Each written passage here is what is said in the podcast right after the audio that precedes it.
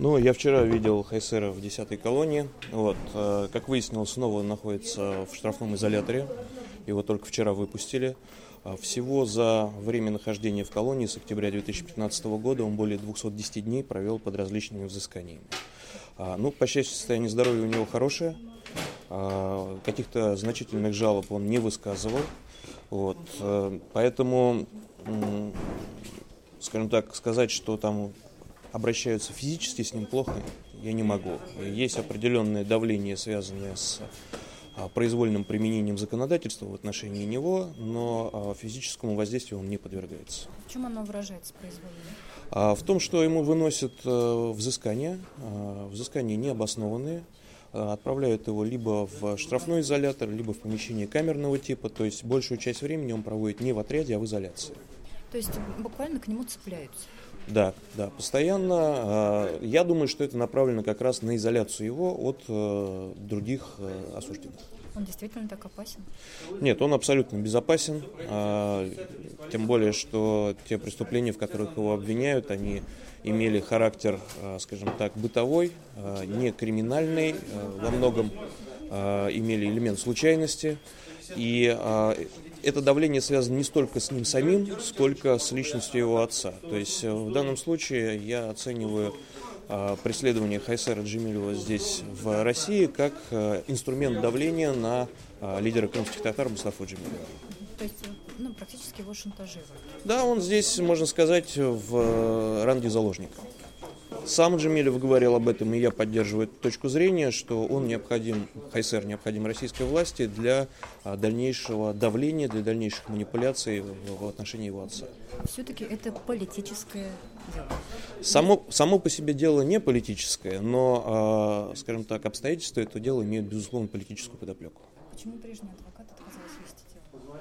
А, Дело в том, что адвокат, который вы имеете в виду на предварительном расследовании был, он, э, адвокат в Крыму находится, вот, э, в Российскую Федерацию не выезжает. А, Я напомню, что а, Верховный суд изменил подсудность этого дела, направил дело на рассмотрение в Краснодарский краевой суд, и а, по этой причине ко мне обратился Мустафа Джемилев с просьбой, чтобы я защищал его сына.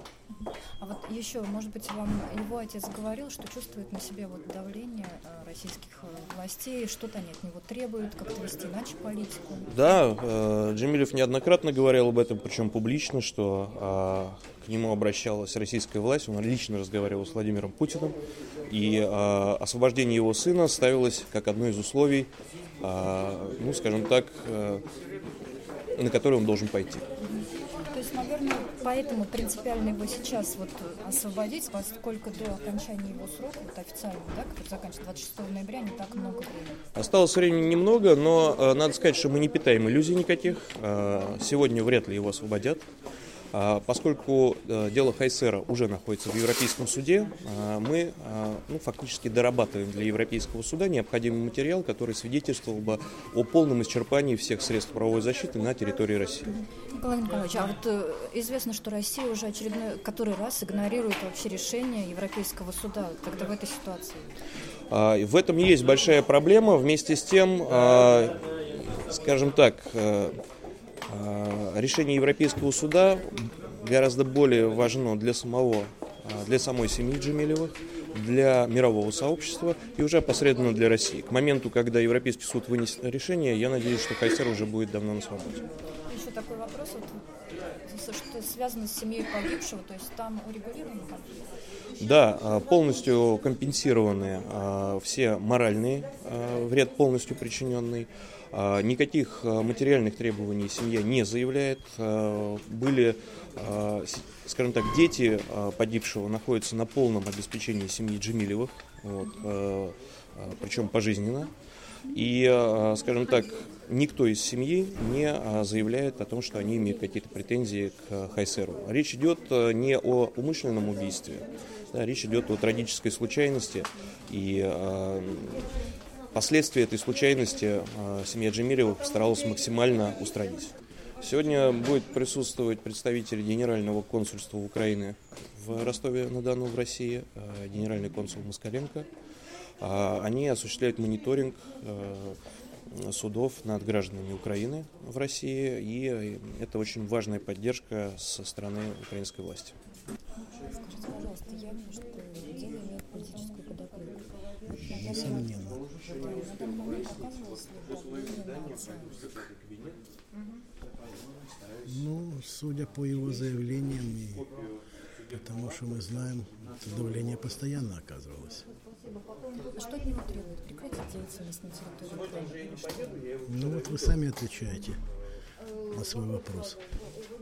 Ну, Это очень серьезная политическая фигура, которая имеет влияние в украинском политикуме, ну, равное как и крымских татар. Это лидер и вождь крымско-татарского народа, имеющий, несомненно, огромный авторитет, человек заслуженный. Но он сейчас почетный председатель Меджлиса, как вы знаете. Продолжает свою активную политическую деятельность. Хотя сейчас, если я не ошибаюсь, председателем является другой человек, по-моему, Рифат Чубаров. Но авторитет, старейшина, человек, который, вы знаете, сколько лет провел в тюремных застенках еще при Советском Союзе, практически полжизни там прошло. Человека как тогда не, не смогли сломить, так и сейчас все эти потуги, в общем-то, вот я имею в виду сына его, которого преследует, и чье дело уже, собственно, приобрело политический характер. Это бессмысленно каким-то образом его сломать или подавить. Скажите, вот в данный момент вы свою миссию в чем видите? Здесь на заседании. Ну как в чем? Это гражданин Украины. Э, Мы обязаны отстаивать права и интересы граждан Украины, независимо от того, это Хайсер Джамилов или, скажем, Сергей Литвинов, который тоже осужден в Ростовской области, или Карпюк с Клыхом, которых осудили в Чечне. Все это политические дела, которые вполне, так сказать, укладываются в ту,